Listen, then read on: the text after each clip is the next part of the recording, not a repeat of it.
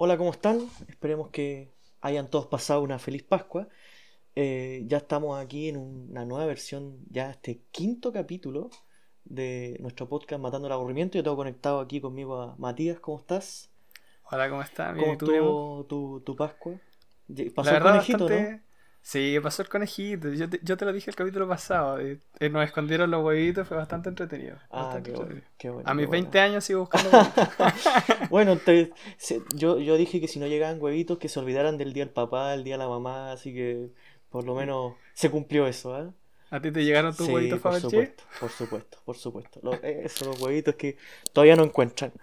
Eh, hoy vamos a hablar de un tema totalmente distinto a los que hemos planteado, por lo menos la semana pasada, que era un especial.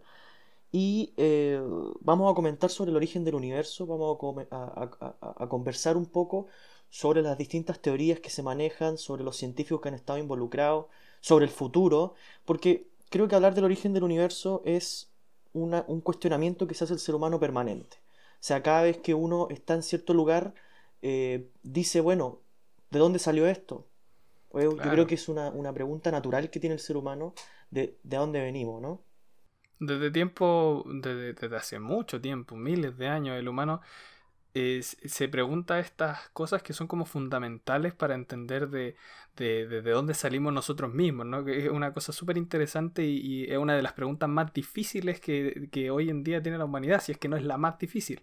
Entonces, claro, lo- las personas, la humanidad en general, se han preguntado desde siempre eh, desde dónde venimos y hacia dónde vamos. Son como las preguntas más, eh, más eh, así importantes que nos podamos hallar. Y que han sido cuestionamientos de muchas personas, ya sea científicos, filósofos, eh, Religiosos. religiosos, etcétera, etcétera. Y mm, bueno, por muchos siglos el hombre pensó que era el centro del cosmos, ¿no? Por mucho, Claro. por mucha época que, que el centro del cosmos era la Tierra, incluso una Tierra plana, la cual eh, tenía una bóveda, por así decirlo, una bóveda celeste encima de, en lo alto que representaba la estrella. Y de ahí durante los siglos eh, han tenido muchas variaciones. A partir del siglo V a.C. eh, se empezó a pensar en una estrella esférica, con, perdón, una Tierra esférica con grandes dimensiones. Eh, a partir del siglo III, con Eratósteles de Alejandría, todos aquellos que quizás saben un poquito de astronomía lo conocerán, eh, se conoció el tamaño de la Tierra con bastante precisión. El tipo Eso tenía... impresionante. Eh, imagínate, en el siglo Para la III época. antes de Cristo, el tipo se Mm. equivocó por unos por pequeñas un resultado tan exacto y el tipo era un bibliotecario de Alejandría. Entonces pudimos dar, más más bien él pudo dar, el, con el tamaño de la Tierra con, con mucha precisión. El cosmos de Pitágoras eh, eh, está compuesto por, por una sucesión de esferas eh, cristalinas que giran en torno a la Tierra, los cuales él llamó estrellas fijas. Eh, de hecho, la palabra cosmos eh, viene, del, viene de un griego que significa orden y belleza. De hecho, tiene la misma raíz que, cos- que cosmética. La cosmética, eso que uno se arregla, se vuelve bello. Bueno, tiene la misma raíz que cosmología, que es lo contrario al caos. Que, bueno, vamos a ver que, que aunque se llame cosmos, tiene harto de caos entre medio. Eh, durante el siglo II a.C., el gran astrónomo Hiparco de Nicea describe estos movimientos que había tenido Pitágoras utilizando círculos grandes y pequeños, los cuales llamó eh, deferente y, y epiciclo.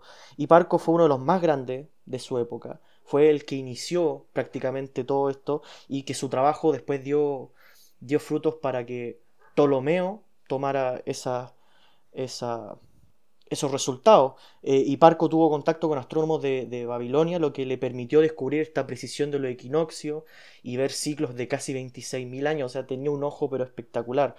Además que Hiparco eh, desarrolló un modelo matemático para describir el movimiento del Sol y la Luna basado en estos epi- epiciclos y, y deferentes, incluso incorporando círculos eh, excéntricos.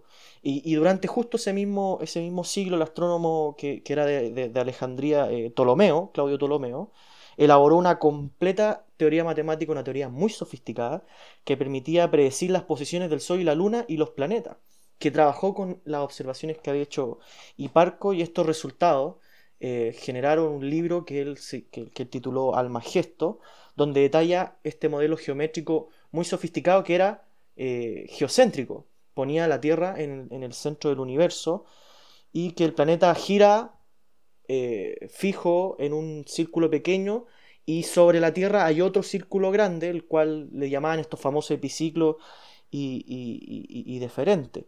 Y esa, esa teoría gobernó por casi 1400 años. 1400 años. Entonces, es espectacular el tema de, Ptolomeo. Entonces, el, el, Almagesto junto con los elementos de Euclides, este famoso libro de matemáticas, formaron la base del conocimiento griego, babilonio y helístico, el cual tenía el conocimiento astronómico, tenía el conocimiento matemático, que permitieron al ser humano tener unas primeras aproximaciones del universo. Bueno, y, o sea, eh, es eh, como no sé si decirlo obvio, pero uno puede pensar que el humano o esta, esta gente súper importante que, tiene que haber sido, pero unos personajes impresionantes para descubrir todo lo que descubrieron con la, con la poca implementación que poseían para la época, porque yo creo que hoy en día nos imaginamos que ya descubrir tal vez la distancia, los movimientos de los astros, eh, es, como entre comillas un poco fácil, pero hay que pensar que esta cosa fue hace mil, más de mil años y los instrumentos que se poseían para medir tales cosas no eran pero para nada comparados con los que tenemos hoy en día. Entonces que, estas personas solamente con aritmética, con matemática, o solamente con, observar las estrellas que teníamos sobre nuestro cielo, pudieran hacer todos estos cálculos, es una cosa que de verdad yo encuentro impresionante. El, Fenómeno, el fenómeno griego es espectacular y es cosa eh, de pensar, o sea, el modelo de Ptolomeo, a pesar de que fue errado en la práctica, porque sabemos que el mundo no es geocéntrico, sino que es heliocéntrico, en el sistema solar por lo menos, em, el tipo hizo una sofisticación matemática espectacular, o sea, cualquier persona que tal vez no esté metido en el tema, le estaría meses tratando de, estudiar el modelo de Ptolomeo que fue muy, pero muy importante para la época y para los astrónomos contemporáneos a ellos y que estuvieron casi 1400 años después. Tuvo que llegar Copérnico, Copérnico en 1543, para echar abajo toda esta teoría del, heliocentrismo y irse en contra de Aristóteles, irse en contra de la iglesia, eh, em, para, estar, eh, para hacer su teoría y después publicar su libro eh, en el cual generaba este, este modelo heliocéntrico y que, que fue reafirmado por muchos por científicos. Bueno, y esta cuestión, cuando publicaron estas nuevas teorías del heliocentrismo, que iba con todo lo que veníamos pensando de que la Tierra era el centro del universo, hubo mucha gente que se le vino encima, sobre todo personas que creían fervientemente la teoría anterior. Entonces, irse contra la, creencia habitual eh, debió haber sido un proceso súper duro, pero que al final valió la pena porque hoy en día conocemos más eh, de, lo que es nuestra propia existencia y de nuestro propio universo. Sí, totalmente. Y el modelo heliocéntrico eh, de, de, Copérnico fue ganando terreno gracias a astrónomos físicos y matemáticos que fueron reafirmándolo después. Entre ellos tenemos a, a, Tycho Brahe, a Johannes Kepler, a, a, Galileo Galilei, que fueron tipos geniales que pescaron este modelo de Copérnico y lo reforzaron. Hasta que en 1687 un tal Isaac Newton, no sé si lo conocen, un tal Isaac Newton, un genio, un genio, publica su tratado, que de hecho tengo por aquí a mi lado, que se llama eh, Los principios matemáticos de la filosofía natural, en el que se sintetiza todo lo que es Copérnico, todo lo que es la mecánica celeste de Kepler, acuérdense las leyes de Kepler, los movimientos planetarios, y la mecánica terrestre de Galileo, y se establece la gravitación universal. Es decir, en un siglo y medio entre Copérnico y Newton se colocan las bases de la ciencia moderna. Se me queda mucho en el tintero en hablar sobre historia de, la cosmología.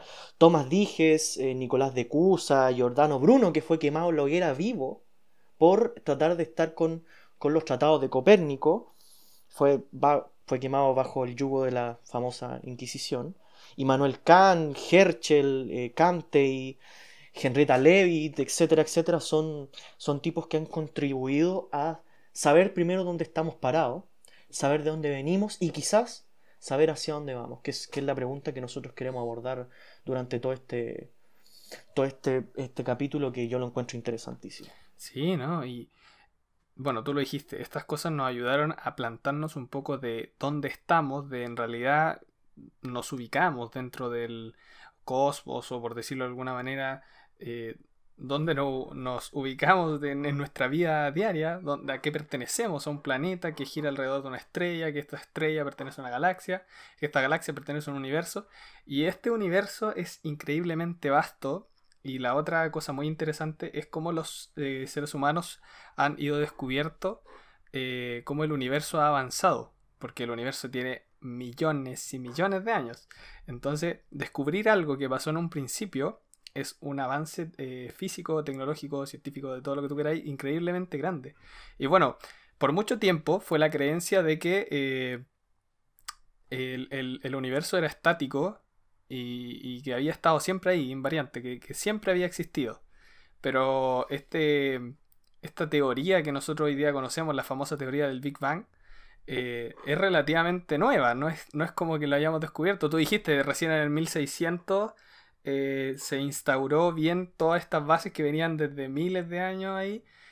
Y, este, este concepto del Big Bang es bastante nuevo. La, idea de que el universo no era, no era estático y uniforme, de que había estado totalmente ahí todo el tiempo, cambió en 1929 cuando Edwin Hubble, que seguramente conocen el apellido, eh, estudió las luces de las galaxias.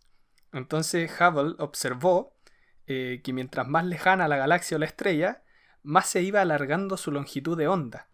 Y descubrió que además las galaxias se estaban alejando. Entonces, eh, este fenómeno que él descubrió se llamaba corrimiento al rojo. Porque bueno, en la luz visible, que, es como el espectro de luz que nosotros logramos ver con nuestros ojos, existe una gama de colores. Entonces la roja es la que posee las longitudes de onda más largas y la azul son las que poseen las longitudes de onda más cortas. Entonces Hubble, al descubrir estas cosas, empezó como a, cimentar un poco los pilares de lo que iba a ser la teoría del Big Bang, la cual eh, lleva viva desde el 48. Eh, eh, o sea que ni siquiera lleva 100 años existiendo esta teoría así como tal, como tal, ¿cachai? Sí, y la teoría, la teoría del origen del universo propuesta por, por, por, Gamow, nombrada así como el Big Bang, de hecho de forma burlesca. Eh, fue desarrollada por él mismo y, colaboradores como Ralph Alfer y Roberto Herman. Aquí hay muchos nombres que tienen que ver con, cosmología. Y ellos predijeron que debería haber una radiación que permeara todo el universo actual como resultado de un estado inicial que era de muy, muy alta temperatura. Que ya algo ativaba Hubble con el tema del corrimiento al rojo. Y bueno, esta teoría eh, se hizo muy famosa, muy famosa hasta lo que conocemos hoy en día, que es la teoría más aceptada de, cómo empezó el universo. Y bueno, todos debemos saber más o menos lo que dice la teoría, ¿no? La teoría dice que en un principio no había nada, ni materia, ni energía, no, había espacio vacío, no había tiempo, porque básicamente no existía nada. Y de la nada, ¡pam! Un, un bang, básicamente. Una explosión muy grande. y eh, bueno, apareció un resplandor, que es una bola de fuego millones de veces más pequeña que un alfiler y millones de millones de veces más caliente que nuestro Sol. Y es una gran explosión que dio inicio a, todos los tiempos donde el universo inició y tomó rumbo hacia lo que conocemos hoy en día. Que, que, empezó con una temperatura, pero muy, muy, muy alta. Y de hecho, con el tiempo, dicha temperatura eh, supuestamente debería ir bajando y se pensó incluso que la temperatura actual, que podría ser de 7 Kelvin, que son, bueno, para los que no, no, ubican las temperaturas, los grados Kelvin son grados absolutos de temperatura, que significa que en el 0 Kelvin absoluto eh, todo movimiento se detiene y, no puede haber temperatura inferior a ella. O sea, 7 Kelvin equivalen como a 266 grados Celsius bajo cero. O sea, como para ir ahí con, con, parquita y chalequito, uno se congela igual. Entonces, digamos, los intentos de explicar la síntesis de elementos químicos que ocurrió en el Big Bang tuvieron muchísimos problemas. Eh, incluso se vieron incrementados por ahí por el año 57 con cuatro científicos que no voy a nombrar porque son, son bien... cuesta pronunciarlo a veces, que explicaron la síntesis de núcleos pesados en el interior de una estrella. Entonces el trabajo de estos científicos cuestionó la nucleosíntesis del Big Bang y con ello puso en sombra la duda acerca de, de toda idea eh, acerca de, este Big Bang. Claro, y bueno, eh, lo impresionante de estas teorías o de esta teoría en particular, es cómo nos vamos a dar cuenta de que en un instante de tiempo muy chiquitito pueden ocurrir una cantidad impresionante de cosas que pueden determinar muchas cosas. Bueno, para, para no irme tanto, en el primer segundo después del Big Bang, ya entrándonos un poco en la teoría del Big Bang, en este primer segundo se determina todo o las bases de todo de lo que va a ocurrir en los próximos 13.700 millones de años y más. Y bueno, obviamente nosotros podemos pensar que irnos 13.700 millones de años hacia el pasado a tratar de ver lo que pasó en el primer segundo eh, eh, es una tarea para nada trivial. Así que... Eh, no es cosa de llegar a imaginárselo. No es cosa de... Exacto. Entonces, para, para, cuando vayamos hablando, quienes nos van escuchando se vayan dando cuenta de lo impresionante que es esto, porque lo hemos dicho tantas veces, pero es que de verdad es impresionante. Bueno, para comprobar o estudiar lo que pasó en el inicio, los científicos necesitaban una unidad de medición menor a la del segundo, porque en el primer segundo del, Big Bang pasaron muchas cosas. Entonces necesitaban una unidad de tiempo mucho menor para averiguar lo que habían pasado en estos sucesos que eran eh, de fracciones de segundo. Entonces aquí es cuando se utiliza el tiempo de Planck, llamado así en honor a Max Planck, y que corresponde a... Eh, 10 a la menos 43 segundos. Para que lo vean más gráficamente, es 0,42 ceros y un 1 al final. Es, un, es una cantidad de tiempo, pero infinitesimalmente donde, chica. Donde el, universo que conocemos hoy tenía un diámetro de 10 a la menos 23 centímetros. Era tremendamente pequeño e, ese universo, era muy, muy compacto. Ni siquiera se podía ver de, ojo, nada. Entonces, en el primer instante de Planck, a, los 10 a la menos 43 segundos, eh, de acuerdo con varias teorías, se dice que se crearon las cuatro fuerzas fundamentales que rigen aquello que todos conocemos. La fuerza de la gravedad, que es la que forma los planetas, las estrellas, controla en nuestro planeta las mareas y hace que estemos pegados todo el día al suelo, básicamente que no estemos flotando. Eh, el electromagnetismo, que hace posible todo, que, que todo lo tecnológico que exista, que tu celular exista, es consecuencia del electromagnetismo y la cual crea campo magnético y campo eléctrico. También está la fuerza eh, de interacción nuclear débil, que es la que se manifiesta en los procesos de, radiación, y la fuerza de interacción nuclear fuerte, que se manifiesta en eh, cómo, se cómo se mantienen los átomos unidos y estables. Ahora, hay que, hay que poner un énfasis en que la fuerza de gravedad es la fuerza por excelencia que participa a gran escala la cual toma cuerpos grandes, porque todas las otras fuerzas actúan en cosas pequeñas, moléculas, átomos, etcétera, etcétera. La gravitación por excelencia actúan planetas, actúan galaxias, actúan cúmulo, actúan hoyos negros, etcétera, etcétera, etcétera. Son eh, se puede ver la gravedad eh, actuar. La, interacción nuclear débil y fuerte son la que hace, por ejemplo, que la combustión del Sol sea algo posible. Y eso ocurre en una escala muy chiquitita, eh, con la combustión y con estos procesos que ocurren muy dentro del Sol en, la separación y, creación de estas partículas que, básicamente le dan vida al Sol. Entonces, en este primer instante, estas cuatro fuerzas forman una gran fuerza fundamental. Como imagínenselo como un cristal bien bonito que está formado de de como cuatro piedras preciosas, una cosa así. Y esto se afirma debido a las diversas simetrías que se tienen en este instante. Entonces, después, en el segundo tiempo de Planck, entre los 10 a la menos 43 y los 10 a la menos 36 segundos, eh, la bola de fuego se expande, aunque sigue siendo más pequeña de un átomo. Y las cuatro fuerzas fundamentales empiezan a separar entre ellas. Y ya, ya las vemos como estas cuatro fuerzas bien marcadas que conocemos que ya las dijimos. Entonces, para, descubrir estas cosas, los científicos tuvieron que usar telescopios de los más potentes que se podían, para así poder ver incluso hacia el pasado. Eh, entre comillas. Esto, esto de ver el pasado es un poco retórico y a la vez no, porque eh, como saben, la luz viaja a una velocidad finita. La velocidad de la luz eh, no, es, no es instantánea, no es que el, sol ojalá fuera un ojalá, pero el Sol tira un rayo de luz y como este rayo de luz tiene una velocidad finita, llega 8 minutos después hacia la Tierra. Entonces, en realidad, cuando nosotros miramos al Sol hacia arriba, vemos el Sol de hace 8 minutos. Lo mismo con la Luna, vemos la Luna como de hace un minuto. La estrella más cercana es la estrella de hace 4 años, porque está a 4 años luz. Bueno, y ahí entra, eh, entra estas como paradojas de que el presente no existe. Digamos que tú todo lo que ves, claro, incluso las personas que están a tu lado, es la luz que viajó durante un, quizá un, una millonésima de segundo, pero al final estás viendo a esa persona hace una millonésima de segundo. Ahora, lo que quería yo eh, recalcar es que em, eh, el, el- el tiempo, el espacio y la materia eh, se originaron en el Big Bang, pero el Big Bang no ocurre en un espacio preexistente. Eso yo creo que es, un juego muy interesante, porque en él se crea el espacio y el tiempo. Entonces nosotros podemos decir que no existe antes del Big Bang.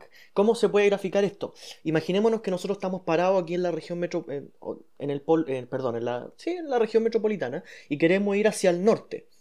Entonces nosotros avanzamos hacia el norte, avanzamos hacia el norte, avanzamos hacia el norte, avanzamos hacia el norte. Pero imaginémonos que nos vamos bien al sur, bien al sur hasta llegar al polo sur. Entonces, si nosotros nos paramos en el polo sur, para la única parte donde nosotros podemos ir es hacia el norte. En todas direcciones hay hacia el norte. En la región metropolitana hay hacia el norte y hacia el sur. Y en el norte, en el polo norte, hay solamente direcciones hacia el sur. Entonces, esa es la gracia del Big Bang, que no hay antes del Big Bang. No hay Claro. ni, ni- ni tiempo, no hay ni espacio, no hay ni materia. Entonces ahí vienen todas las creencias religiosas, la gente que es deísta o, la gente que adhiere al panteísmo, eh, se cuestiona estas cosas de cómo se creó el universo. Entonces, podemos decir que por ello el Big Bang no tiene una causa, pues la causa es la que viene antes del Big Bang, pero no hay antes que él. Entonces, yo lo encuentro interesantísimo. Y bueno, no, es un debate que se puede armar entre, entre muchas cosas. O sea, yo he visto muchos videos de eso, pero eh, si uno trata de buscarle el porqué a lo inicio, porque es como esta cuestión de que uno va dándole un porqué hasta que llega al inicio y trata de buscarle un porqué al inicio, y ahí es donde está como la gran está el pregunta. principio de causalidad también Sí, metido claro, el- medio. y bueno, no es un término religioso, pero eh, según uno lo piense, puede creer que existe una fuerza poderosa superior que haya ocasionado este principio. Pero no es un término religioso, es como la definición de Dios. La definición de Dios es el Hacedor ser que universo. crea, hacedor del universo. No es una definición religiosa, pero eh, por causalidad debería existir un, entre comillas, Dios, pero no el Dios religioso, sino el, el Que Dios... debería ser eh, externo al universo, que no se basa que- en las leyes universales. Que bueno, que puede ser una cuestión totalmente, ya empecé- podemos irnos hacia otras Sí, teorías, la teoría de cuerdas, teoría de dimensiones superiores, y, y así puede ser un, un ser que viva en una dimensión superior y por eso nosotros no lo vemos y puede afectar a nuestro universo sin que nosotros lo podamos ver, ¿cachai? Ahora, Bueno, ahí nos vamos dem- demasiado en, en otras tal cosas. vez en, en algún otro podcast podríamos conversar de esto fácilmente. Claro. Podemos rellenar incluso una temporada entera hablando de, de sobre Sí. cuestiones de, de quién creó el universo, cómo se cree que fue antes del Big Bang. Pero nosotros estamos conversando del Big Bang, no de Sí. antes del Big Bang, porque eso ya es otro problema. Entonces, volviendo a este tiempo de Planck, lo interesante es que el- ese brevísimo tiempo en el que tan solo han transcurrido 10 a la 43 segundos, todas las teorías fallan. Todas las teorías físicas que nosotros conocemos, en ese instante, eh, donde el universo era muy pequeño, porque, a ver, vamos, vamos a, a- a clarificar un poco esto. Dentro de la física existen dos grandes teorías, la mecánica cuántica y la relatividad general. En la mecánica cuántica, que claro, cualquier persona que vio Avengers sabe que habla de lo cuántico y tiene que hablar algo de, de lo pequeño. No está tan alejado. La mecánica cuántica explica lo micro, las cosas pequeñas, mediante eh, cosas discretas. Es decir, eh, como uno un- hace la referen- se hace la referencia a escalones. O sea, hay un escalón, dos escalones, pero no hay nada entre medio. Esas son las cosas discretas. Uno, dos, pero no hay nada entre medio. La mecánica cuántica explica las cosas pequeñas con eh, metodologías discretas. En cambio, la, la bueno, la mecánica cuántica fue hecha por Paul Dirac. Paul Dirac es un científico que tuvo la cátedra lucasiana. La cátedra lucasiana es la misma cátedra que tenía Newton en su momento y que tuvo Stephen Hawking, el de los científicos contemporáneos más conocidos. Y la relatividad general, que ya entra Einstein en, este, en, este, en esta cosa, explica lo macro. Pero la diferencia es que lo explica con cosas continuas, ya no lo explica con cosas discretas. Habla del tiempo, habla del espacio como cosas continuas. Es decir, es toda una misma línea que, que- que no tiene corte Sin entre corte. sí, exactamente. Y en ese instante necesitamos para explicar una teoría cuántica de gravitación. Entonces la gravitación, eh, por lo general, y eh, por eso la madre de la fuerza, actúa en las cosas grandes. Pero en ese instante el universo es tan pequeño que necesitamos unir lo grande con lo pequeño. Y ahí, bueno, hasta el día de hoy no se ha podido unir esas teorías. Se sigue trabajando. Se sigue trabajando. Es uno, es uno, de los retos se creen que son incompatibles y, a veces, eh, no sé, generan absurdos que, que, que, que, cuesta mucho y que los físicos, los astrónomos, los cosmólogos eh, siguen actuando hoy en día. son, son cosas que, por el momento, incluso de nosotros que somos estudiantes de ingeniería, están pero lejos de nuestro conocimiento y entendimiento. Claro. Bueno, en el pasado también había muchas cosas que se creían incompatibles. Por ejemplo, la, mm, eh, ah, la, electricidad y el magnetismo, se creían que eran dos cosas totalmente distintas y que no compatibilizaban una entre otras. Pero con el tiempo se dieron cuenta que era una sola cosa y por eso pasó a llamarse electromagnetismo y unió estas dos cosas en una sola. Entonces tal vez estuvo Faraday, Tesla, todos los científicos trabajando en eso. Científicos muy cabezones, muy potentes que dieron un vuelco a todo lo que conocemos y por, por ellos mismos ahora nosotros tenemos ciudades iluminadas tremendas. Faraday fue un grande, vivió entre, entre, entre Newton y Einstein y fue un tipo, un tipo grandísimo. Entonces tal vez en el futuro tal vez no tan alejado, porque el conocimiento humano, la tecnología va avanzando a pasos muy grandes, eh, podamos descubrir alguna teoría que tenga sentido y que relacione estas claro, cosas que unifique y podamos darles sí. la, mecánica cuántica con la relatividad general. Que por el momento no, se ha podido, no, digo que no se va a poder, pero por el momento no se ha podido para explicar ese tan, imagínense, son 10 a la, 40, a la menos 43, o sea, 0,00043, 42 0 más y un 1 el cual mm. nos ha traído un problema pero gigante para poder explicar los inicios, digamos, esta placenta cósmica, este parto cósmico de, de, unos pequeñísimos segundos. Claro. Y bueno, volviendo a, lo que estaba hablando de esta luz, que nosotros siempre vemos el pasado hacia atrás como para seguir eh, en la línea cronológica del Big Bang, eh, la, luz más lejana tarda miles o millones de años en llegar, por lo que se vuelven ondas electromagnéticas de tanto alargarse. Entonces, eh, se tienen que utilizar radiotelescopios para poder estudiarlas. Y eh, el radiotelescopio Horn Antenna, que está en Nueva Jersey, eh, descubrió algo del Big Bang por, por mera casualidad, pero pucha que nos ayudó. En 1960, dos científicos estaban trabajando en recibir ondas del espacio y así poder medir las ondas de las nubes de gases del espacio.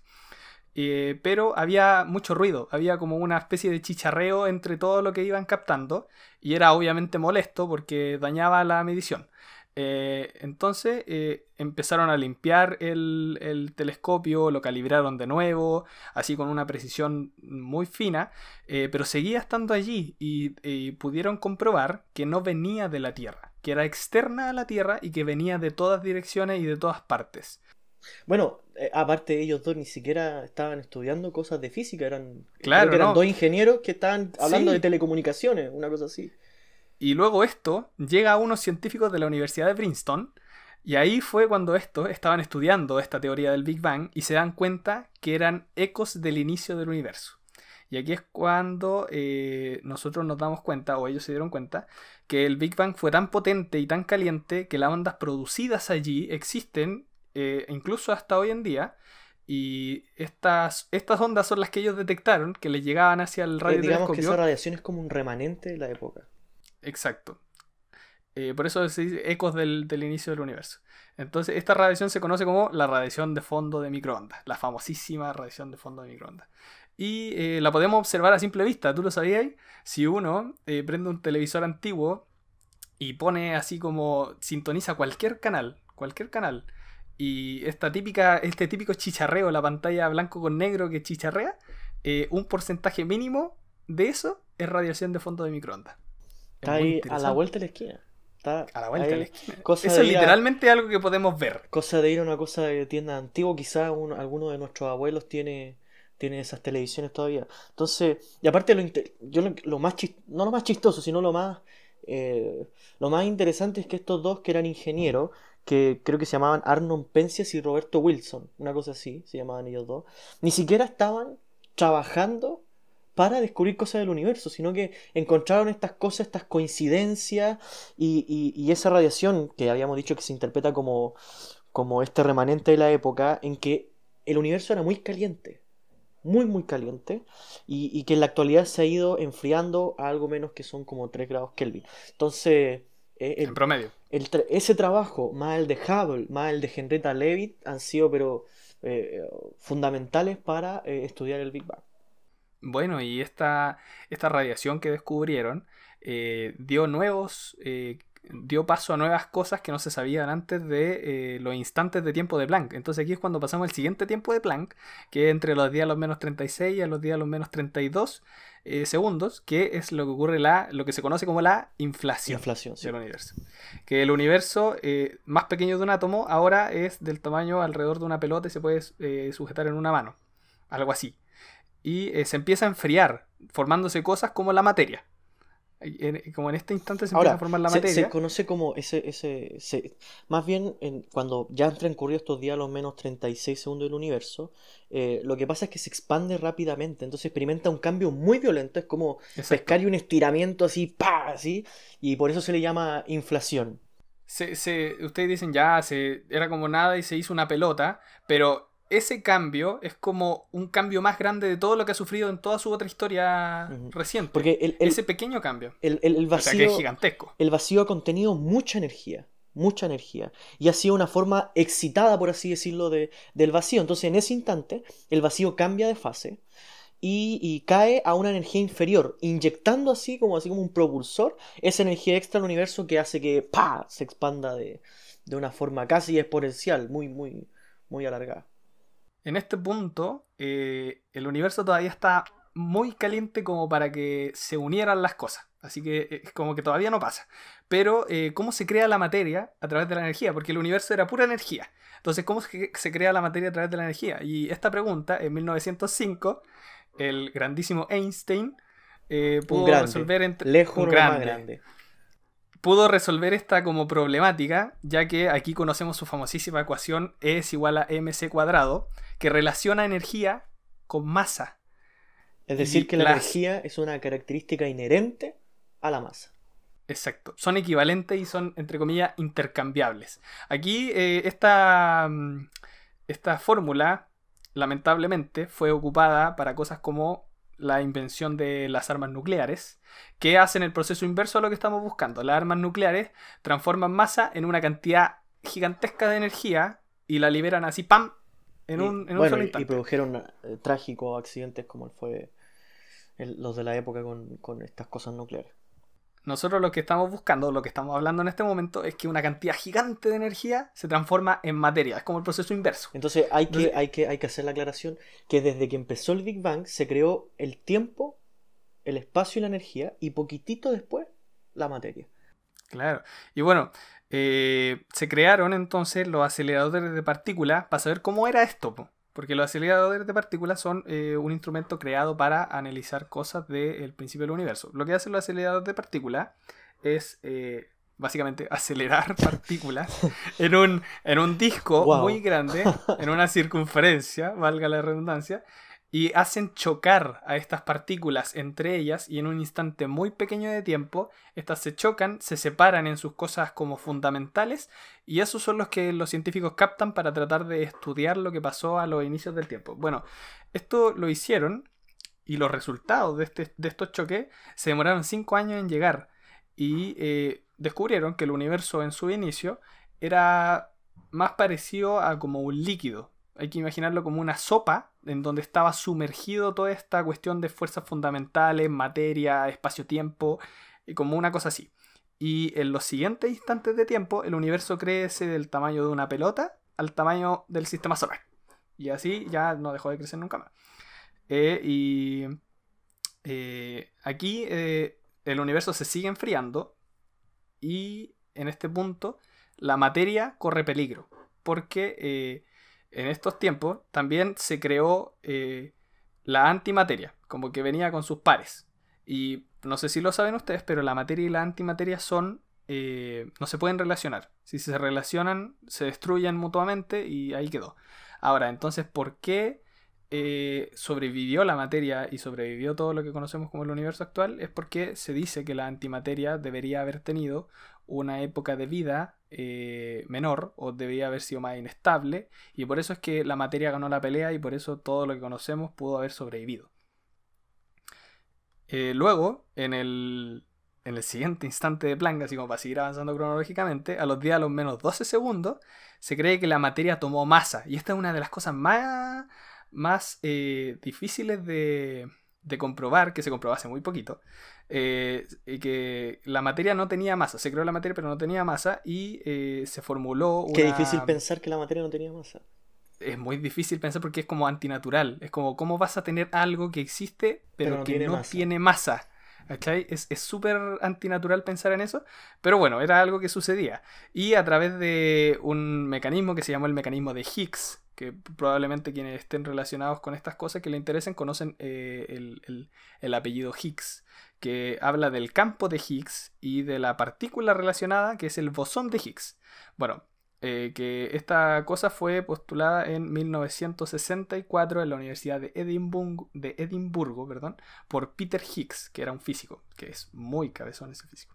Y bueno, imaginémoslo, eh, imaginemos este campo de Higgs, que él postuló como, como un charco de lodo gigante. Entonces en realidad las partículas no tenían masa, pero apareció este campo de Higgs y las partículas como se relacionaban con este campo era como adquirían masa. Y eh, cuando tú te metes a un charco de lodo, te cuesta caminar, ¿no es cierto? Es como que creas fricción, entre comillas. Y esta, este, esta interacción hace que las partículas tomen masa. Porque eh, se, se, como que adhieren a este campo, porque este campo se adhiere a todo, a todo, todo, todo. Y le, le da esta particularidad de que unas cosas más en más y otras cosas más en menos. Así que este bosón de Higgs, que era una partícula teórica, eh, em, se ocupó una, máquina todavía más grande, todavía más cara y todavía más compleja para poder descubrir su, existencia. cuando uno habla de cara, es cara. Es cara. Aquí vamos a hablar de cosas caras. Esta, esta de verdad tiene que ser la máquina más cara, más compleja y más grande que haya creado el ser humano. Y aquí vamos a, ver, que es el Gran Colisionador de Hadrones, o LHC. Costó más de 10 mil millones de dólares. Es cara. Está un huevito de estos que dijiste tú la semana pasada. Un Fabergé. No, ni con todos los huevitos Fabergé te podía hacer esta cosa. Bueno, tomó más de 14 años completar el proyecto y participaron más de 10.000 científicos en su elaboración. Esto es un túnel, es un túnel que completa una circunferencia que mide más de 27 kilómetros de distancia de circunferencia. Y está, bajo tierra, ¿no? Claro, tiene una profundidad de 175 metros bajo tierra, ahí se ubica, eh, debajo entre las fronteras de Francia y Suiza, cerca de Ginebra, por ahí. Porque está el, ahí se ubica. el CERN, el famoso CERN, ¿no? Sí, y este este es un tubo que hace lo mismo que dijimos anteriormente, acelera las partículas a una velocidad aproximada a la velocidad de la luz, muy muy cerca de la velocidad de la luz, y las, hace, y las hace chocar. Entonces esto, este, este túnel gigante tiene cuatro eh, detectores, y cada detector es, un edificio de cinco pisos. Así de grande es cada detector. Y cada uno tiene más hierro que la Torre Eiffel, tiene decenas de, de kilómetros de cable y tienen tal vez la precisión más eh, precisa, eh, su precisión es como más de una millonésima de parte de centímetro. Muy alta la precisión. Muy alta, para que se lo puedan imaginar, Atlas, que es uno de los cuatro eh, detectores que tiene este, porque tiene cuatro, los, detectores se llaman CMS, ALICE, Atlas y LHCP. Entonces, Atlas es como el que esperan o esperaban que, que encontrara el bosón de Higgs porque es como el más potente y tiene la capacidad de detectar más de mil millones de colisiones por segundo. O sea, un número pero inimaginable. No, yo, yo quedo, pero literalmente, como dicen los españoles, flipando con ese número. porque de verdad. O sea, Cualquiera tendría esas máquinas en su casa.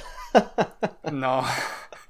Y bueno, eh, una cosa impresionante fue que en 2013 encontraron, o sea, bueno, la encontraron un poquito antes, pero en 2013 se estableció que esta partícula que encontraron era consistente a lo que se eh, tenía teóricamente con el bosón de Higgs, eh, dando paso al descubrimiento de este bosón. Es decir, Higgs fue un adelantado a su época.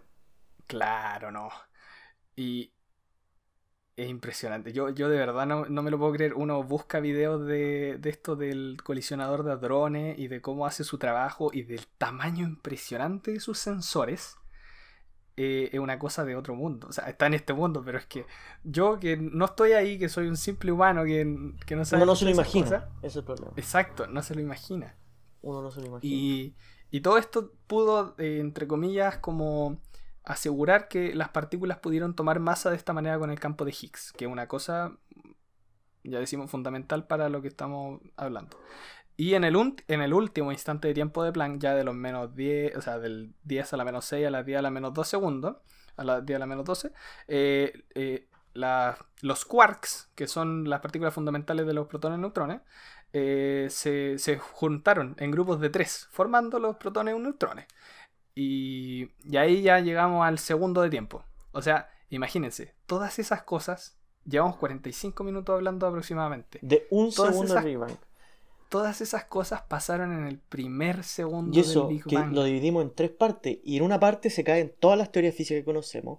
En otra se crea la masa con, con materia. Y en la otra hay, hay, hay, hay interacciones que, que son impresionantes impresionantes de, de, mirar y de, de, tratar de entender y decir, bueno, todo esto pasó en un segundo después del Big Bang. O sea, los primeros, en, esa, en, esa, en ese, digamos, en ese universo primigenio del, del, del Big Bang.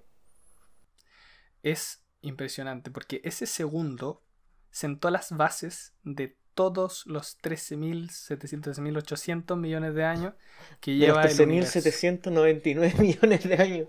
No, en realidad ya se nos va la cuenta ahí con si es un segundo. Entonces, este, este mero segundo, que a nosotros en la vida cotidiana un segundo se nos va volando, en un segundo no alcanzamos a hacer nada, o sea, el universo es infinitamente más productivo que nosotros. Pero, y este aparte en un segundo, de vida, aparte cualquiera que tenga un segundo de vida ni se acuerda lo que nació y ¡pam! Creó todo en un segundo. No, pero es, muy impresionante. Bueno, después eh, ya las cosas son como un poco más sustanciales. De los un segundo a los tres minutos el universo se enfría lo suficiente como para que se junten y se formen los núcleos atómicos. Pero no es hasta 300.000 años después que lo que tú estabas hablando en que se forma el primer átomo. Sí, es que lo que pasa es que la temperatura, con, ya que la temperatura bajó, o sea, teníamos un universo muy caliente, ya que la temperatura bajó, eh, se pueden combinar eh, eh, los núcleos. Se pueden combinar estos núcleos que, para formar átomos neutros. Los primeros átomos que se formaron fueron de hidrógeno y, helio. y helio, porque son los, más, más, básicos. Claro, como... no se va a crear el teustenio porque requería demasiada el, El hidrógeno es con lo que se, se, se, está formado el agua. También es un poquitito explosivo. Y el helio, ese que te, te hace hablar un poco gracioso. Y al desaparecer esto, estos electrones libres del universo, eh, se, hace, se hace transparente la radiación. Es decir, que la materia se puede combinar entre sí.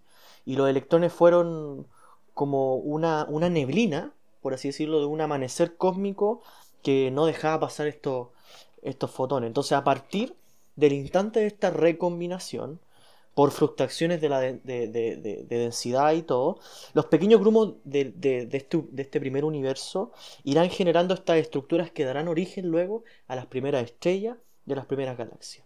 Este universo primigenio es un gran desierto, pero un gran desierto de solamente hidrógeno y helio que después forman todo lo que nosotros conocemos.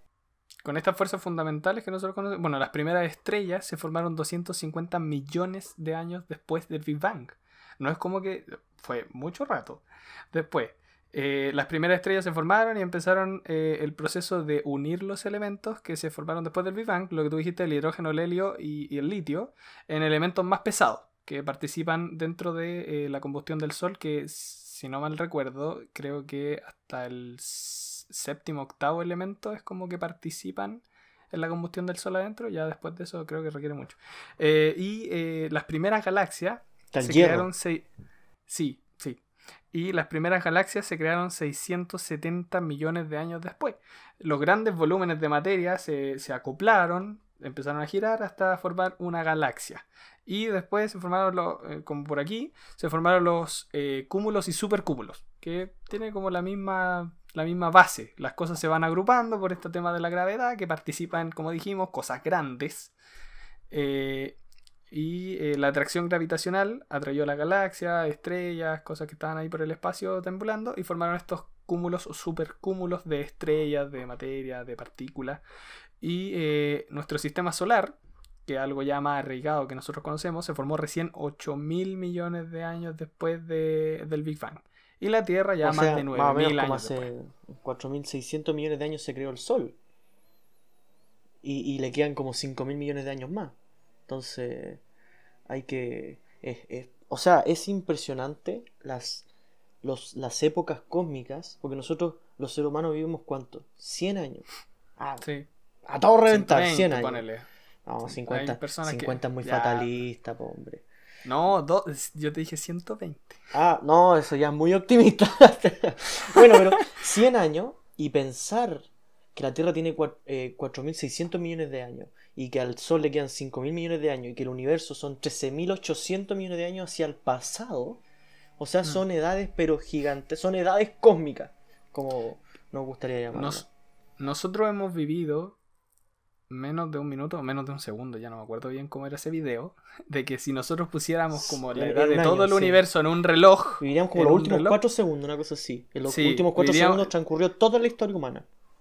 Si no- exacto, si nosotros pusiéramos como la edad del universo, la pusiéramos a la escala de un calendario de un año, la Tierra y la humanidad llevan los últimos 4 segundos de la existencia del... O sea, la Tierra Eh, salió bastante la antes, humanidad, pero perdón. la Sí, no, humanidad sí. es que La humanidad lleva 4 cuatro segundos. A, la- a O la- sea, nada. A las 23, Ni una- 59 con 56 del 31 de diciembre aparecen los seres humanidad. humanos. Y todo lo que nosotros conocemos, toda nuestra historia, toda nuestra vida, todo eh, Jesús, Mahoma, las guerras, las guerras santas, la- las cruzadas, las guerras mundiales, los fenómenos griegos y un montón de historia que nosotros conocemos o que hemos estudiado ocurren en los últimos 4 segundos. Ha Entonces, pasado los últimos 4 segundos del universo. una somos una, un pichintún que ha tenido el universo, ya sea por diferentes razones, seguramente en algún capítulo hablemos del origen de la vida, pero, Claro. pero Que ahí va a venir sea- Darwin y va a ser un tema muy interesante claro, también. y sea, sea causal, sea a propósito, sea creada, sea, sea venga de otro planeta, de las diferentes teorías, eh, es impresionante pensar, pensar en lo que el, el ser humano ha estado involucrado en, los, en el último tiempo en descubrir un universo que es inimaginablemente más grande de lo que nosotros estamos acostumbrados a mirar. Sí, impresionante. Bueno, el, el universo, ya lo dijimos, se, se se empezó a expandir y no ha terminado de expandirse. Sigue expandiéndose y cada vez lo hace más rápido. Es una expansión acelerada. Entonces, los científicos no se quedaron solamente ahí con el de de dónde venimos, sino que también empezaron a formular teorías de hacia dónde vamos. Y eh, para conocer el, el destino final del universo, en realidad se necesitan avances gigantescos en lo que es física fundamental, eh, pero aún así esto no detiene a lo humano y nosotros podemos armar teorías de las cosas que nosotros vemos y que nosotros podemos Ahora, estudiar a- el- hoy hace, en día. hace- hace muy poco se descubrió el, el tema de la expansión del universo acelerada. Sí. Entonces, sí, es un trabajo de hecho que fue premio Nobel de Física hace un par de años atrás, creo que fue por el 2011, que incluso trabajaron científicos chilenos, como el profesor Massa, que todos lo deben conocer, que, tomaron, digamos, hicieron una caja de herramientas para que este, estos equipos, creo que era un estadounidense, un equipo estadounidense y un equipo eh, australiano, eh, pudieran tomar estas cosas y, descubrir la expansión del universo acelerada, que ya Hubble nos había algo anticipado hace casi, ¿cuántos? 100 a- un poquito menos de 100 años atrás. Sí. Bueno, igual también es intuitivo pensar de que el universo se sigue expandiendo. ¿Hacia dónde? ¿Hacia dónde se expande? ¿Cachai? Como hacia la nada. Ahora hay que Pero- pensar, hay que, porque a, a veces se tiene un errado comportamiento de la expansión. Hay que imaginarse como el universo como un queque. Que, el, el- que digamos, un queque con pasas.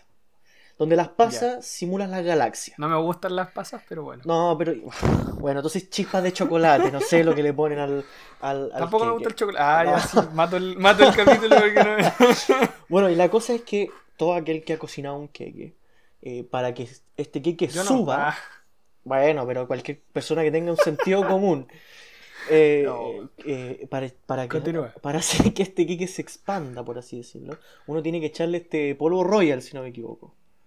Entonces, ¿qué es lo que pasa? Las, las pasas que ya estaban ancladas en, en este primer queque sin cocinar, cuando le echamos este polvo Roger y empieza a calentarse, estas pasas no es que se muevan, no es que se alejen entre ellas, sino que el espacio hace, hace eh, más bien eh, genera esta, este distanciamiento entre las galaxias. Es decir, no son las galaxias las que se mueven, sino que es el, espacio, que se va alargando, se va estirando y va generando este distanciamiento. Mm entre las, entre las galaxias. Entonces, también lo podemos también lo podemos ver como un globito. Imagínate, no sé, pues, tú tenías un globo desinflado, le ponías una piedrita hacia la derecha y una piedrita hacia la izquierda y empecé a inflar el globo. Las piedras no se mueven de su posición, pero como el globo se hincha, las piedras se alejan. Entonces, digamos que esas piedras, o las pasas en el ejemplo que puse yo, están ancladas a una coordenada cósmica, la cual no se mueve, sino que se estira producto de la curvatura, por así decirlo, o de la expansión del espacio que hay entre, entre, esa, entre esas galaxias. Entonces hay que, hay que hacer una notación importante en que no son las galaxias las que se separan, sino que es el espacio que hace que estas galaxias se separen. No es que la galaxia se va moviendo, sino que el espacio hace que se genere como este movimiento aparente entre las galaxias. Bueno, ahora con el, eh, con el fin del universo, existen eh, varias Qué fatalítico el fin del universo. Sí, apocalíptico. Bueno, aparte, antes de, ir a ese tema, el tema de la expansión del universo va muy relacionado con el tema de la energía oscura. sí, muchos se preguntan, vamos a hablar de eso en este tema también. Sí, porque muchos se preguntan, bueno, y si existe la gravitación, supuestamente tiene que haber una, una energía. Una fuerza de compresión. Claro, porque la gravitación es la, fuerza de compresión que hace que las cosas se, se acerquen. Pero entonces, bueno, ¿y qué hace que el universo se siga expandiendo de forma acelerada. O sea, hay un gallito ahí que le está ganando a la gravedad. Y a eso, digamos, a eso se le llama la energía oscura. La energía oscura es una energía asociada al vacío que hace, digamos, esta fuerza de repulsión que le gana a la, gravedad. Claro. Y bueno, ahora, ahora sí, gracias Lemo, ahora sí podemos entrar en esto. Sí, porque Te di el pase, explicarlo a la mitad. Gracias. Es que explicarlo a la mitad sí podría haber sido un poco raro. Entonces, me, justo en el, de nada. En el clavo la primera teoría que existe de la, del apocalipsis del universo es el Big Freeze o la muerte térmica. estos nombres, estos, nombres. Big Freeze. Big Freeze, el gran congelamiento. Eh, que debería ocurrir entre 1 a 100 billones de años más. Eh, sí, sí, para los nietos. Considera este, esta muerte del universo es la considera más probable, porque es de lo que estábamos hablando. Si el universo continúa en constante expansión acelerada como lo está haciendo hasta ahora, eh, sobre la escala de tiempo, en el orden de un billón de años, como había dicho, las estrellas existentes se van a separar tanto y después se van a empezar a apagar, ya con esta escala de tiempo, y la mayor eh, parte del universo va a quedar oscuro y vacío y se va a empezar a bajar todavía más la temperatura del universo hasta que lleguemos al cero Kelvin. Y ahí nada se mueve. Nada se puede mover en ese lugar. Bueno, aparte, eh, pensar por el, mismo tema de que se va todo separando, y aparte, como es acelerado, va a haber algún momento en que el universo observable vamos a ser simplemente el sistema solar. Sí, claro, porque las galaxias y todas las estrellas se están, nos están alejando entre nosotros. El espacio entre nosotros se está haciendo más grande. Ahí, esa es la concepción correcta. Entonces, eh, eh, va a llegar un punto en, es que, en, eh, en, el tiempo en el que este espacio entre nosotros sea tan gigante que la luz que ellos emiten hacia nosotros se va a demorar tanto en llegar o no va a poder llegar directamente que nosotros el cielo va a estar vacío, no va a tener ninguna estrella, no va a poder ver ningún cúmulo de galaxias, no, si es que llega, si es que la humanidad llega a estar viva para ese entonces, porque, bueno, en realidad no va a estar vivo porque el sol se va a apagar mucho antes. Pero. Bueno, si es que antes viajamos a Marte y ya tenemos, bueno, para que haya nuestro primer claro, Bueno, también. ¿ah? Vayan a ver los capítulos anteriores, que están muy buenos. Eh, bueno, sí, también está eso que tú dices. Si la, si la humanidad logra avanzar a otros planetas, irse hacia estrellas más jóvenes, podría ser que en algún momento podamos eh, llegar a observar esta época de tiempo en donde literalmente no podemos observar nada en el, en el cielo. La segunda teoría es el Big Crunch. Todo con Big aquí. Eh, el Big Crunch, que debería suceder alrededor de 100 mil millones de años más, pero eh, esta teoría no está. Por suerte, todas estas teorías van a ocurrir bien, bien lejanas. Sí. Pero eh, esta teoría no es tan certera, por decirlo de alguna manera, no es la que es más probable que suceda. Pero bueno, aquí viene un poco con eh, la energía oscura. Si, si, la densidad de la energía oscura fuera negativa o el universo fuera cerrado, entonces sería, sería posible que la expansión del universo fuera revertida y que el universo se contrajera en vez de expandirse. Como que llega un punto en, el que se está expandiendo, ya no se expande más y después se empieza a contraer hasta que eh, se vuelve cada vez más denso y caliente hasta como, como casi volver en el tiempo, una cosa así. Como volver al Big Bang y que todo se vuelva muy diminuto y muy denso como lo era al principio de los tiempos. Lo que sería análogo a una inversión temporal de la vida del universo y del Big Bang. Entonces, esta, esta teoría propone que el universo está en un estado oscilante, como que hubo un universo antes de nosotros y habrá otro universo después de nosotros, como que hay un Big Bang, ¡pam! Todo el universo se hace y después se contrae, vuelve a ser una pelotita y después, ¡pum! vuelve a explotar, se contrae y tal. En ese sentido, como que se crea, se, se descrea, se crea, no, descrea no se crea, se destruye, ahí está. Perdóname. Se descrea. Mati palabras. Anótenla, Mati Palabras. Mati Palabras del 2021. Se descrea. Ya. Y la tercera eh, teoría, hay cuatro. La tercera es el Big Rip. La gran muerte. Todo es con Big aquí.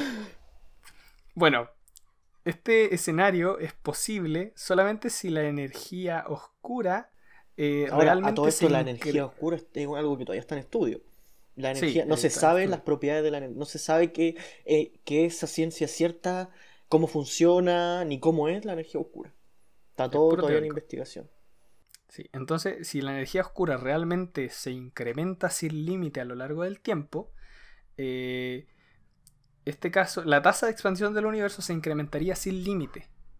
Entonces, cada vez el universo se, se, eh, eh, expandería más aceleradamente hasta que la aceleración de expansión fuera infinita.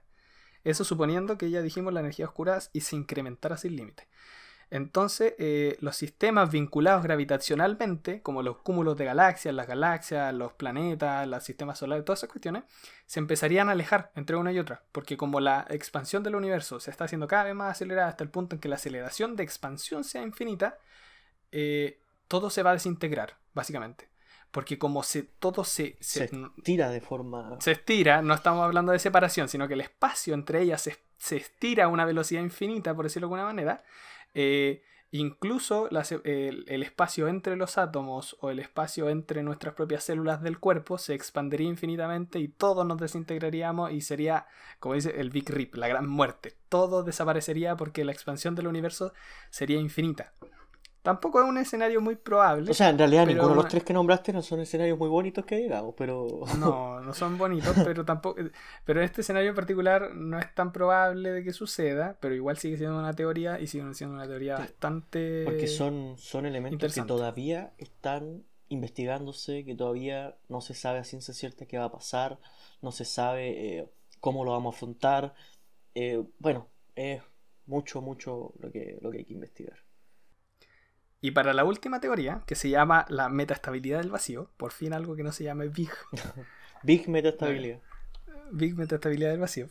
Eh, tenemos que hablar sobre un concepto que es el falso vacío. En, 1980 eh, se publicó un artículo por los físicos Sidney Coleman y Frank de Lucia eh, que habían propuesto que nuestro universo se encuentra actualmente, de hecho, en un estado de falso vacío eh, el falso vacío es un concepto de la teórica de cuántica de campos eh, que está relacionado con el vacío cuántico, como no haber nada en, lo cuántico. Entonces alude a que una región metaestable en el espacio que parece estar vacía, en realidad no está vacía, una cosa así. Eh, que contiene en su interior alguna forma de energía de nivel de fluctuaciones cuánticas. Esto ya es demasiado así. tecnicismo, mucho muy técnico, pero básicamente dice que el vacío no es vacío, como que en el vacío existen algo que rellena el vacío, por eso se dice falso vacío. Eh, esto ha sido utilizado incluso para explicar eh, el universo antes de producirse el Big Bang, cosa que estábamos hablando antes, pero es como igual, eh, ya que al liberarse la energía almacenada en esta pequeña región, eh, se propone que el, falso vacío se desintegra, como que empiezan a haber cosas en este falso vacío. y cosas que nosotros conocemos como la materia y todas esas cuestiones. Que debió ser la desencadenante del Big Bang. Bueno, esta teoría propone que si nuestro universo está en un falso vacío de larga vida, es posible que el universo haga un efecto túnel. Así hay que imaginarnos como que en alguna parte del universo apareciera una burbuja, una pelota, que fuera realmente de vacío y esta pelota se fuera expandiendo, que en realidad nosotros que estamos fuera de la burbuja no sentiríamos nada, pero todas las cosas que están dentro de la burbuja eh, dejarían de existir, porque es realmente vacío. Entonces así como que todo el universo desaparecería. Es una cosa muy cuática y, Y que profundizar en ello... fatalismo. Fatalismo. Es una cosa muy, muy profunda, muy técnica para hablar de ella profundamente. Todo aquí tendríamos que saber de física cuántica, teoría de cuerda y muchas cosas que en realidad no dan para hablar en este capítulo. y que no sabemos, segura- ni, ni siquiera sabemos. no, ni siquiera sabemos nosotros. Pero en, en realidad yo esto, esta última teoría, que es muy compleja para, para mí, porque cuando la estuve investigando en realidad la entendí a medias, para ser eh, concretamente correcto con usted, eh, por lo que si me equivoqué, pido perdón público. Dan- Eh, dan- pero- de- de- una disculpa anticipada. Sí, una disculpa anticipada, porque en realidad es una cosa muy compleja. Entonces nosotros tratamos de aterrizarla un poco para que podamos entenderla entre todos, pero eh, sigue siendo algo que es muy delicado y eh, por otro lado también es muy, muy interesante. Y, y pensar que todavía hay gente que cree que la Tierra es plana. Pero bueno, eh, es interesantísimo este tema del universo. eh, son... No queremos pelearnos aquí con terraplanistas. No, no, no, no, no, no, pero, pero bueno, son cosas que no me meto yo. Ya, entonces, eh, eh, lo que te estaba Leemos diciendo, por dentro así miles de años de investigación científica. para que- para que la gente cree que la Tierra es plana, pero bueno. Entonces, pero lo que te estaba diciendo yo es que el universo es interesantísimo. Como dijo Neil deGrasse Tyson, eh, el universo no tiene la obligación de tener sentido, ni para mí, ni para ti, ni para nadie. Entonces, son temas interesantísimos, son cosas que están investigándose, cosas que aún no se confirman, cosas que ya se confirmaron, científicos que han trabajado a lo largo de toda, de toda su historia, de toda su vida, eh, que ya seguramente en algún podcast hablaremos de historia de la, de la ciencia. Eh, son temas muy, muy interesantes que vamos a ir, eh, a ir desglosando, que quizás tal vez en unos 50, 100 años, tal vez sepamos más cosas, pero las preguntas que nos hacemos tal vez sean más y al final sepamos menos de lo que sabemos ahora. Entonces, o tal vez la proporción de lo que sabemos y lo que no sabemos se va incrementando con el tiempo. Tal vez sabemos más, pero lo que no sabemos se ha incrementado exponencialmente y eso yo creo que es lo, es lo interesante de la ciencia, lo interesante de la investigación, lo interesante de la astronomía, lo interesante del quehacer científico. Entonces, eh, esperemos les haya gustado este capítulo que fue bien especial, eh, hablar del, del, origen del universo, hablar un poco de, de historia, hablar un poco de astronomía, que siempre es interesante, siempre es cercana a la gente, siempre se puede eh, trabajar de una muy buena forma. A mí lo que me emociona realmente es cómo estas cosas van a ir evolucionando, como tú dijiste. Porque el concepto del Big Bang y todas las cosas actuales que nosotros conocemos de la mecánica cuántica y todas esas cosas, eh, que van dando un poco el sentido a, esta, a este inicio y que se sigue trabajando, como tú dijiste, son relativamente actuales. Claro, se sustentan en su base del trabajo de miles de personas que trabajaron durante mucho tiempo en la antigüedad, a través de los, de los siglos. Eh, pero en, este, en, en, menos del último siglo se han descubierto una cantidad gigantesca de cosas de nuestro universo, de nuestra propia existencia. Entonces a mí me emociona mucho que en el próximo siglo, o tal vez menos que el próximo siglo, se sigan descubriendo cosas muy importantes y que tal vez podamos eh, descubrir eh, eh, todavía más sobre los inicios de nuestra existencia, de nuestro universo, de, nuestra, de nuestro planeta.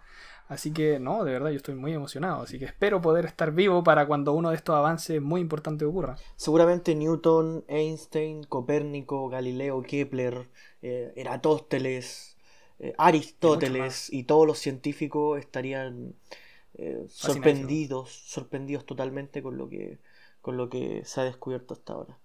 Le damos las gracias a todos los que nos escucharon hasta acá. Sale un capítulo un poquitito más largo. Así que esperemos que tengan. Es un tema bastante complejo también, sí, así que, y bueno, que es difícil de abordar. Así que sí. esperemos que les haya gustado, esperemos que hayan aprendido un poquitito de astronomía o que eh, por lo menos hayan escuchado a dos personas tratando de hacer lo posible, ¿no? Para pa, pa entretener un rato. Em, los dejamos invitados a que vean los capítulos anteriores, a que más bien escuchen porque no se ven. Escuchen los capítulos anteriores, escuchen este y prepárense porque para el siguiente podcast tenemos una gran sorpresa que ya adelantaremos en su minuto. Exactamente, estoy muy expectante también de la sorpresa que tenemos eh, puesta para este podcast, porque tú, tú sobre todo tienes que estar muy fascinado con ello. Sí, totalmente. Pero a mí, a mí también me, me, emociona mucho, así que, como dijo Lemus, espérenlo porque va a estar muy bueno. Les voy a dar una pista, vamos a tener un invitado, pero no les vamos a decir quién. Así que van a quedar a la espera, eh, así que esperemos que eh, le haya gustado este capítulo, sintonícenos al próximo, que va a estar muy bueno. Así que eso, muchas gracias Matías por acompañarnos hoy día. Gracias a ti. Nos estamos viendo la próxima. Nos vemos, que estén bien. Chao, chao. Cuídense, chao, chao.